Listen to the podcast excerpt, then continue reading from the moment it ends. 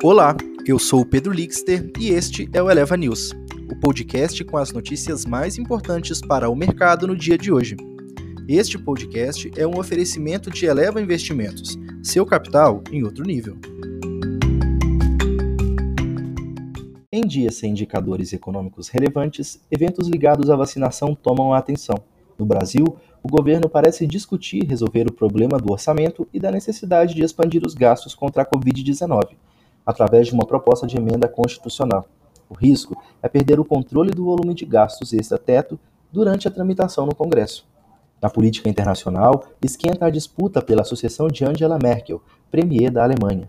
Nas empresas, Banco do Brasil anuncia renúncia de vice-presidentes. JHSF 3, Forte demanda de loteamentos de luxo levou ao desempenho robusto de vendas. Carrefour Brasil anuncia pagamento de dividendos. Iguatemi e GTA 3. A IPO da Infracommerce poderá destravar valor para Iguatemi.